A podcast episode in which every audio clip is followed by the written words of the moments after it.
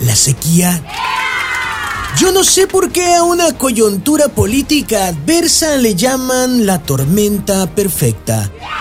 Si cada escándalo político fuera una tormenta perfecta, viviríamos en un diluvio y no en esta maldita sequía.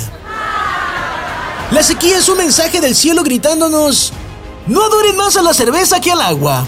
Cuando por falta de agua ya no haya cerveza, ahí los quiero ver con la cruda moral más grande de todos los tiempos.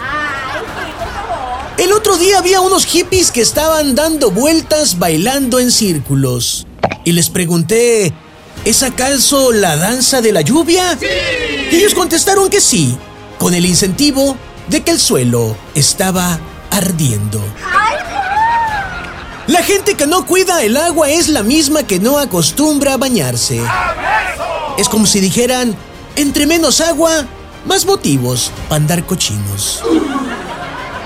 ¿Quieren un ejemplo de lo que es ser un necio empedernido? El negar el calentamiento global y al mismo tiempo andar buscando si ya inventaron el aire acondicionado individual de mochila.